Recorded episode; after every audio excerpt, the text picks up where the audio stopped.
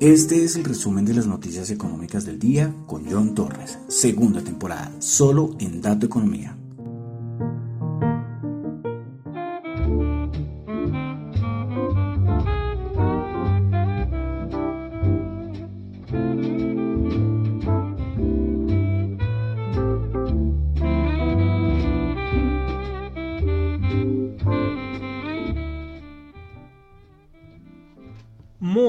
Noches a todos, son las 9.04 de la noche de hoy, martes 7 de febrero del año 2023. Mi nombre es John Torres y este es el resumen de las noticias económicas. Saludando a todos los que me están escuchando en vivo en Radio Dato Economía, tanto en la web como en la aplicación de Ceno Radio. Recuerden que esa aplicación de Ceno Radio está para iOS y para Android la pueden descargar desde las tiendas oficiales y es una aplicación como el Tuning Radio, pero en esta aplicación nos dan la oportunidad de poder incluir nuestras emisoras independientes, nuestras emisoras pequeñitas. Pues ahí está Radio Dato Economía, las 24 horas del día. También saludo a los que me escuchan en el podcast, los que no me escuchan en vivo, pues me escuchan en el podcast infinitas. Gracias a los que me escuchan en Spotify, en Apple Podcast, Google Podcast, Amazon Music, Fontaine, bueno, en todas las aplicaciones casi en todas las aplicaciones ya plataformas de podcast está el resumen de las noticias económicas. Bueno, vamos a comenzar. Recordándoles que lo que yo comento acá no es para nada ninguna recomendación de inversión. Son solamente opiniones personales. Bueno, entonces vamos a comenzar. Vamos a comenzar esta vez con Colombia, de una si cuando hay cosas de Colombia importantes, ustedes saben, yo los que no saben, pues estoy aquí en Colombia, o sea, yo soy colombiano. Y pues Colombia eh, ha dado mucho que hablar, ¿no? Los últimos meses, por muchas cosas. Pero bueno, y es que aquí en Colombia se está hablando mucho del Plan Nacional de Desarrollo, ya se presentó. Y es interesante resaltar y eso es lo que se ha hablado muchos esos días, es que bueno, se presenta el Plan Nacional de Desarrollo, es un libro de yo no sé cuántas páginas, muchas, muchas páginas. Sí, ya no recuerdo el, número total, perdón, no lo recuerdo el número total, pero es que se ha resaltado mucho eh, las facultades extraordinarias que tendría el presidente Gustavo Petro con, el, con, la, con este proyecto que presentó con el Plan Nacional de Desarrollo. Bueno, pues el Plan Nacional de Desarrollo 2022-2026, que le recuerden que le pusieron, abro comillas, Colombia, potencia mundial de la vida, cierro comillas, vaya, ponerle ahí estos nombres, ¿no? Potencia mundial de la vida, vamos. Bueno, entonces, eh, en este documento se plantean algunas facultades extraordinarias que se le otorgarán al presidente Gustavo Petro. Bueno, vamos a hablar de algunas. La primera, artículo 298 el Plan Nacional de Desarrollo reviste también de facultades extraordinarias al presidente. A ver, un momento, listo. Eh, reviste también de facultades extraordinarias al presidente Petro por el término de seis meses contados a partir de la entrada en vigencia de la ley para, primero, crear, escindir, fusionar, suprimir, integrar o modificar la naturaleza jurídica de entidades de la rama ejecutiva. Segundo, señalar, modificar y determinar los objetivos y la estructura orgánica de las entidades resultantes de creaciones, fusiones o escisiones y los de aquellas entidades a las cuales se trasladen las funciones de las suprimidas, escindidas, fusionadas o transformadas. Tercero, determinar la adscripción o la vinculación de las entidades públicas nacionales descentralizadas que se creen, fusionen, escindan o integren. Bueno, eso es un, eso es un punto. Segundo, artículo 160. Facultades extraordinarias para la reglamentación de condiciones de reclusión y resocialización para la población indígena privada de la libertad. Abro comillas revístase al presidente de la República de precisas facultades extraordinarias para que dentro del término de seis meses, contados a partir de la fecha de publicación de la presente ley, expía el decreto con fuerza de ley que regule las condiciones especiales de reclusión de los miembros de pueblos y comunidades indígenas de acuerdo con el texto protocolizado en consulta previa en el marco de la MPC. Bueno, vamos a continuar. Eh, seguimos. A ver, un momento. porque acá, bueno, listo. Eh, volvemos y retomamos el artículo 298. Otra de las de las eh, facultades extraordinarias que tendría el presidente Gustavo Petro. Seguimos. Modificar los objetivos, funciones, estructura orgánica y régimen jurídico de las entidades de la rama ejecutiva Siguiente punto. Realizar las modificaciones presupuestales necesarias para financiar los gastos de funcionamiento e inversión necesarias para el cumplimiento de las funciones que se asignen en las entidades creadas, encendidas, suprimidas, fusionadas o reestructuradas en desarrollo de las facultades otorgadas por la presente ley. Siguiente punto. Capitalizar a las empresas que se creen, fusionen, enciendan o integre en ejercicio de facultades conferidas y establecer las condiciones de aporte del capital de la nación. Siguiente punto. Crear, escindir, fusionar, suprimir o modificar la naturaleza jurídica de fondos, cuenta o sin personería jurídica o de patrimonios autónomos destinados a la administración y ejecución de recursos públicos. Siguiente punto. Determinar los objetivos y estructura de los fondos que se creen, escindan, funcionen, supriman o modifiquen en desarrollo de las facultades otorgadas en el presente artículo, así como las entidades y sectores administrativos a los cuales se adscriben o integran. Bueno, vamos con dos más. Yo creo que esto puede ser aburrido, pero es que es importante, es muy importante saber lo que se le está concediendo al presidente ¿eh? con esta propuesta del Plan Nacional de Desarrollo.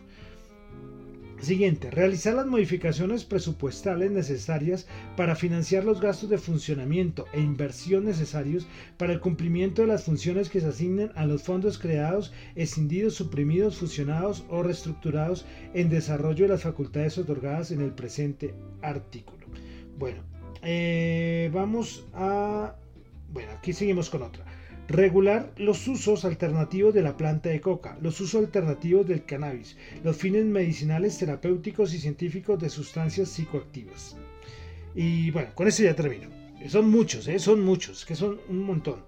Y por último, crear un sistema de transferencias o subsidios de dinero y en especie para apoyar a la población en situación de pobreza y vulnerabilidad, derivada de situaciones adversas provocadas por la materialización de riesgos sociales, de riesgos económicos o por desastres naturales, así como para modificar los programas Familias y Jóvenes en Acción e integrarlos al sistema de transferencias que se cree en desarrollo de estas facultades. Bueno, eh, hay un parágrafo que con esto ahora sí voy a cerrar y es que dice que el presidente de la República determinará la planta de personal necesaria para el funcionamiento de las entidades creadas, escindidas, suprimidas, fusionadas o reestructuradas en desarrollo de las facultades otorgadas. como pueden ver, son muchos puntos, como les digo, pero es necesario que al menos ustedes se enteren. Los que están aquí en Colombia, los que están fuera del país dirán, yo creo que ya no habrá nadie escuchando el programa el día de hoy, porque es algo muy interno y es que el Plan Nacional de, Desarrollo, o sea, toca temas muy importantes. Solamente este último de la, o sea, dos, dos, o sea, por ejemplo, la planta personal necesaria para el funcionamiento de las entidades creadas. Lo otro, crear un sistema de transferencias o subsidios en dinero Gasto, subsidio, gasto, subsidio, gasto, subsidio. Es algo que es que es muy repetitivo, ¿no? Con este gobierno. Inversión poco, ¿no? Gastar y gastar y gastar y gastar. Soy muy crítico del gobierno y por eso yo creo que es muy necesario eh, ver qué va a pasar con este Plan Nacional de Desarrollo, porque va a afectar muchas cosas. ¿eh? Aquí, como les digo, es un libro, pues este libro es enorme y, y tocan aspectos de la salud, aspectos de pensión, aspectos muy importantes del día a día. Yo quería solamente presentarles el modo de, de resumen, este es el resumen de las noticias económicas, pero para que tengan una idea de la importancia, ¿sí? Porque muchos, hombre, se desentienden, ah, que pase lo que sea, y hay veces que cuando el gobierno no está en mano, hasta uno, hay veces que se desentiende. Pero cuando hay cosas tan, tan conflictivas como lo que se está viendo y con lo que puede venir eh, con la reforma pensional, con la reforma del sector energético, con la reforma a la salud, son muchos puntos muy delicados, muy, pero muy delicados. Esto no es un juego ¿eh?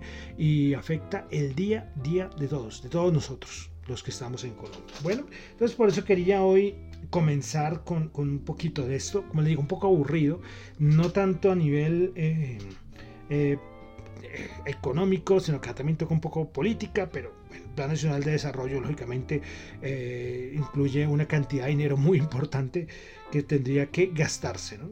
Gastar, gastar. Es un gran error. Y en la vida de todos, cuando nosotros gastamos, gastamos, gastamos, y piensa uno que esto es infinito, es un gran error. Hay que invertir. Y después, ahí sí mirar en gastar. Al revés, es muy difícil. Bueno, y como estamos en Colombia, termino con otra noticia muy discutida muy, muy, muy sonada aquí en Colombia. Y es que la viceministra de Empleo y Pensiones renunció, presentó un comunicado en redes sociales porque considera que la elaboración del proyecto de reforma pensional se ha venido dando de una manera poco responsable. ¿eh? Es un tema delicado, es un tema como les digo, son temas que, hay que tenerlos en cuenta. Por eso les traigo, les hice ese pequeño resumen de, las, de, los, de lo que de la Plan Nacional de Desarrollo y solamente ver lo que hizo la ministra. Dijo, no, las cosas no están haciendo bien con la reforma pensional. Y ella prefirió dar un paso al costado. Interesante, ¿no? ¿Qué ha pasado con los viceministros de Mina Energía, viceministro ahora en, la viceministra de, de Empleo? Así están las cosas con este país. Vaya por Dios. Entonces dejamos Colombia. Para los que todavía están, ¿eh? de pronto ya más de uno ya habrá apagado el podcast o cambiado la emisora, ¿eh? porque esto es un tema un poco, un poco tostón, ¿no? Pero es necesario, ¿verdad? Para en Colombia esos temas son, hay que tenerlos y ser seguimientos. Y si uno tiene que leerse todo ese libro gigante, aunque uno ya ha visto, ya han hecho muchos análisis por ahí de cada punto de este Plan Nacional de Desarrollo. Bueno, dejamos Colombia, vamos a pasar a Europa, donde tuvimos ya datos macro. Tuvimos producción industrial en España el dato interanual se ubicó en menos 3,4% cuando se esperaba una caída del menos 1,8%.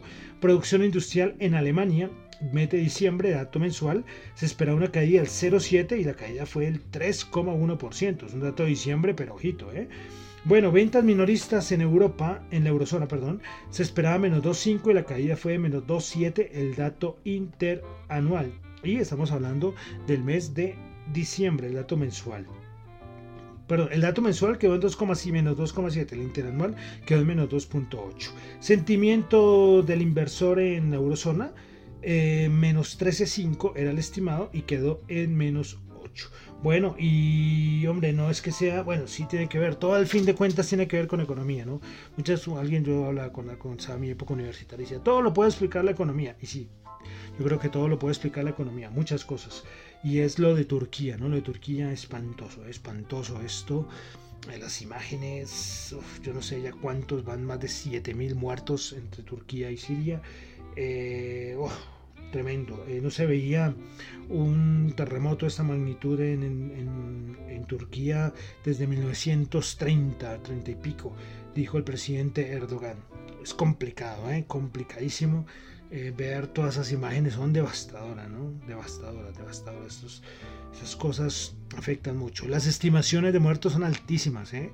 Son muy altas. Ya ahora, como han pasado ya más de 24 horas, eh, son milagros, ¿eh? Encontrar gente, gente viva. Es situaciones difíciles, Dios mío, ¿eh? Dios mío, aquí hablamos mucho de dinero, hablamos mucho de muchas cosas, pero, pero vaya por Dios, ¿no? La, la vida, la vida es un, un suspiro en estas cosas, en estas cosas es difícil, muy difícil esta situación en, en Turquía, ¿no? Y además sabemos la, la, crisis económica que hay allí en, en, Turquía, ¿no?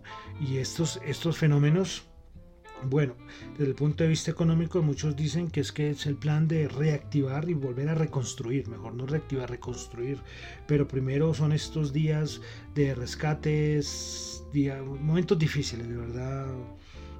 Imágenes duras, duras, duras, duras. Vaya por Dios. Bueno, dejamos Europa, vámonos a Estados Unidos, donde el día de hoy el señor Jerome Hayden Powell, eh, pues hubo una conferencia en Washington. Bueno, eh, todo el mundo esperando a ver qué iba a decir. Y vamos a resaltar algunas frases de Powell. Muy sonriente hoy, ¿no? Una cosa es Powell. Siempre en esta reunión, este simposio que hacen en Washington con este señor que no me acuerdo el que lo entrevista, eh, siempre es muy sonriente, ¿no? Powell. Es, curioso, ¿no? Es curioso. Uno lo ve todo serio en la rueda de prensa de la Reserva Federal y aquí uno lo ve, bueno, sonreír. bueno, eh, pues, ¿qué dijo Powell? Eh, vamos a resaltar las cositas principales. Bueno, el proceso desinflacionario ha comenzado, pero queda un largo camino por recorrer. Vuelve a repetir lo de la desinflación. El proceso llevará bastante tiempo, el proceso de la desinflación, pero se necesitarán más aumentos de tasas.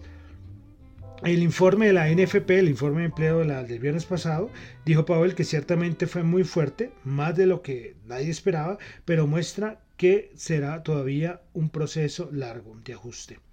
Eh, dijo que el 2% de la inflación es un estándar global y que es algo que la Reserva Federal no busca cambiar. También Powell dijo que espera que el 2023 sea un año de caídas significativas en la inflación, es decir, otra vez, es que lo de la desinflación lo dijo hoy como 20 veces. Eh, volvió a decir que el mercado laboral está muy fuerte. Eh, también dijo que este ciclo es diferente a los ciclos anteriores, pero que es muy difícil predecir qué es lo que va a suceder. Y finalmente que van a reaccionar a todos los datos disponibles. es muy interesante, ¿no? Lo que más recalcó fue, estamos en desinflación, prepárense a la desinflación, pero vamos a seguir subiendo tasas. Esto es como el resumen de lo que dijo hoy Jerome Powell. Bueno, también habló Bostic, también volvió a hablar, mucho refiriéndose al dato de empleo. Es que ese dato de empleo no se lo esperaba nadie, sigue siendo muy discutido. Ese abismal, ese, eh, no abismal, ese gran dato de empleo de Estados Unidos. Bueno, eh, pasamos a la Fed de Atlanta, donde dio su dato de estimación del Producto Interno Bruto de Estados Unidos para el primer trimestre. Primer trimestre. El anterior dato era el 0.88 y ahora quedó en 2.09%. Bueno, hablando de crecimiento económico en Estados Unidos, pues acabamos de escuchar que la Fed Atlanta ya lo estima en 2.09 el primer trimestre. Goldman Sachs se refirió a la al crecimiento económico de Estados Unidos. Y es que Goldman Sachs dice que recorta la probabilidad subjetiva que la economía estadounidense entre en recesión en los próximos 12 meses. Antes, su estimación era del 35% y ahora la redujo al 25%. Bueno, eh, vamos a pasar ya, como Colombia ya hablamos al principio, lo siento, de pronto que no son de, Colombia, pero lo siento, pero es que son puntos necesarios de resaltar, ¿eh? por eso comenzamos hoy con Colombia. Es muy importante lo que está pasando. Y lógicamente esto tiene consecuencias económicas. Bueno, pero ya hablamos de Colombia, entonces vamos a pasar directamente a mercados, commodities, criptos, índices, de todo el resto. Comenzamos con petróleo y tuvimos inventario API. Se esperaba un aumento de 2,15 millones de barriles y se tuvo fue una caída del 2.18 millones de barriles. Seguimos, como todas las semanas, con despidos en las compañías. Eh, las que más despide gente son tecnológicas, pero hemos visto de todo tipo. Zoom Video. Pues bueno, Zoom, la aplicación esta de la videoconferencia, dijo que va a despedir a 1.300 empleados, es decir, aproximadamente el 15% de su fuerza laboral. Y eBay la mm, página de subastas y de e-commerce dijo que va a despedir a 500 empleados. Bueno, más cositas aquí en Colombia. Y es que la aerolínea de ultra bajo costo JetSmart Airlines se encuentra interesada en adquirir Viva. Recordemos que IVA está en un problema tremendo, ¿eh? está en una crisis eh, complicada. Por eso se hablaba mucho de la Bianca, pero bueno, ahora JetSmart está interesado en Viva Air. Bueno, y entonces ya vamos a pasar a el mercado. Bueno, ¿qué pasó el día de hoy? Jerome Powell moviendo el mercado, moviendo el mercado, pero bueno, es como les digo, o sea, Jerome Powell viene acá y dice desinflación, y al mercado le encanta esto. Pues desinflación, desinflación, desinflación, maravilloso, ¿no? Pues es que esto es lo ideal. Pero ¿qué pasa? El problema es que después dice que, claro, con esos datos de mercado laboral tan buenos, pues podría seguir eh, eh, subiendo las tasas. Hoy sí te dijo que la tasa terminal podría llegar tranquilamente al 6%. Recuerden lo que dijo Bank of America, lo voy a seguir repitiendo, que el día de San Valentín hasta ahí llega el rally. Vamos a ver, lo voy a seguir repitiendo. Eso lo dijo Bank of America. Eh, hay unos que por ahí, ojo, hay unos analistas diciendo que ojito con el dato de inflación. Y es que saben, hay una cosa, es que de pronto algunos lo han captado, y es que saben qué pasa el día de San Valentín. Sale el dato de inflación en Estados Unidos. El Banco of America no lo dice porque San Valentín es un día muy especial, no, no, porque es que ese día es dato de inflación y hay mucho nerviosismo, ¿eh? que este dato de inflación podría traer sorpresas y no muy buenas para el mercado. Pero bueno, hoy Jerome Powell eh, moviendo el, el mercado con sus, con sus risas, con sus comentarios de desinflación y de aumento de tasas. Hay algo importante a nivel técnico y es que lo veo tan complicado que pase los 4.200 puntos la, el SP500 a corto plazo. Uy, es que, es que cuando llega a esa zona, es que todo el mundo, los analistas técnicos saben, se pasa los 4.200 puntos, los 4.220, 4.250 y ya todo el mundo dice, ya, adiós al mercado bajista, nos vamos para la luna. Y a nivel técnico, recuerda, a nivel técnico, a nivel fundamental, a nivel macro, tenemos muchas nubes negras. Pero a nivel técnico eso es, porque lo dicen los gráficos. Pero llega a esa zona y ¡pum! Para abajo. Unas velas rojas tremendas. Bueno, eh, dato importante, el dato de inflación. El dato de inflación. Ya el dato de empleo fue muy malo para el mercado. Y el dato de inflación, pues veremos a ver qué dice. Recuerden que Jerome Powell está muy pendiente de los datos. Aunque ellos ven más el PSE, ¿no? Bueno, el Dow Jones el día de hoy subió 255 puntos, el SP500 subió 52, 4164. Tiene que superar los 4200 puntos. Es que llega ahí y ¡pua! venden con todo. Y el Nasdaq subió 226 puntos. Bueno, veremos a ver qué va a pasar con los siguientes datos macro. Bueno, eh, vámonos con el dólar, el DXY que ha tenido movimientos importantes. 103,36, 103,36. ¿eh? eh, pero bueno, es que cuando es que es muy difícil, ¿no? O sea, un mercado laboral bueno, pero el otro habla de desinflación. Entonces, ¿qué va a pasar con las tasas? O sea, como le digo, es un mercado, un momento difícil. Los bonos, los bonos. Ojo, la rentabilidad del bono de Estados Unidos a 10 años, 3,65. Es decir, esto no es muy bueno para los bonos. Y eso que se está hablando mucho de desinflación. Pero viene, viene Powell a decir, pero vamos a seguir subiendo tasas. Claro, los bonos se recientes. Y el VIX, hombre, que el VIX no lo, no lo vio y cuánto, cuánto está el VIX. Pues el VIX el día de hoy se encuentra en 18,66. Ahí. Recuerden que el mínimo, el mínimo está en 17,41, pero sigue por debajo de los 20. Bueno, Vamos a pasar ya a la Bolsa de Valor de Colombia. El MSCI Colcap subió 0,13% a 1.270 puntos. Ah, bueno, se me olvidó decir. Lo del proceso de integración regional de los mercados accionarios de Colombia, Perú y Chile. Pues parece que ya van unos avances muy importantes, que el cronograma parece que se va a cumplir eh, y bueno, eh, hay un programa muy bien diseñado al junio de este año. Hasta junio de este año parece que vamos a tener avances poco a poco. ¿Saben cuánto estamos con este plan de integración? Yo no sé, Matic 12 años, 13 años. Esto, pues bueno, vamos a ver qué pasa. Lo nombro. Ah, bueno, y lo de Cemex, ¿no? Eh, también hablando, la, otra OPA que ha dado mucho que hablar. Las OPAs aquí, como es una bolsa tan pequeña, cualquier OPA es, wow, esto es un escándalo y un bololo por todo lado. Eh, sí, entonces hoy se ha hablado mucho lo de Cemex. Eh, creo que mañana vuelve. es, una OPA de liste, ya, me confundí. ¿sí? Pero no sé cuándo, la, o sea, si mañana vuelve a estar en, en negociación, toca mirar las fechas cuando empieza la, hasta cuándo va la, OPA para la, para la fecha. ¿sí? Eh, pero muchos, muchos disgustos con los precios que esperaban los precios muy altos. Bueno, eh, así, así es la cosa. Como le digo, como esta bolsa es tan pequeña, la bolsa de de Colombia, pues cualquier cosita de estas da, cualquier OPA da mucho que hablar. Bueno, vamos a ver cómo están las materias primas. Bueno, yo les sigo contando que sigo con mi, con mi, yo les contaba la, ¿cuándo fue que yo hice el programa? El fin de semana pasado si el fin de semana que les hablaba que me metí. A ver cómo me va con el gas natural. Vamos a ver, vamos a ver. Eh, el mínimo está en 2,33. Hoy está en 2,56. Es que una paliza que le pobre gas natural, pero tremenda. Bueno, eh, vamos a ver, cuando si me sacan el stop loss, bueno, lo admitiré. Pero bueno, vamos a ponerle buena energía. Vamos a ver qué pasa con el, con el gas natural. Pero bueno, vámonos a los que nos importan. El oro, 1887 subiendo 2 dólares, 2,25 dólares la onza. El WTI 77,3 y el petróleo referencia Bren 83,7 dólar en Colombia para el día de mañana, tasa representativa del mercado, 4.775, bajó un pesito respecto a la tasa representativa anterior. Y como siempre vamos a terminar con las criptos. Vamos a ver cómo están las criptos. Salió un dato, un mapa buenísimo de el desarrollo de los de los programas, no los programas, de los proyectos criptos y los principales países o ciudades a nivel mundial y ninguna latinoamericana, ninguna. Ninguna, ninguna, ninguna.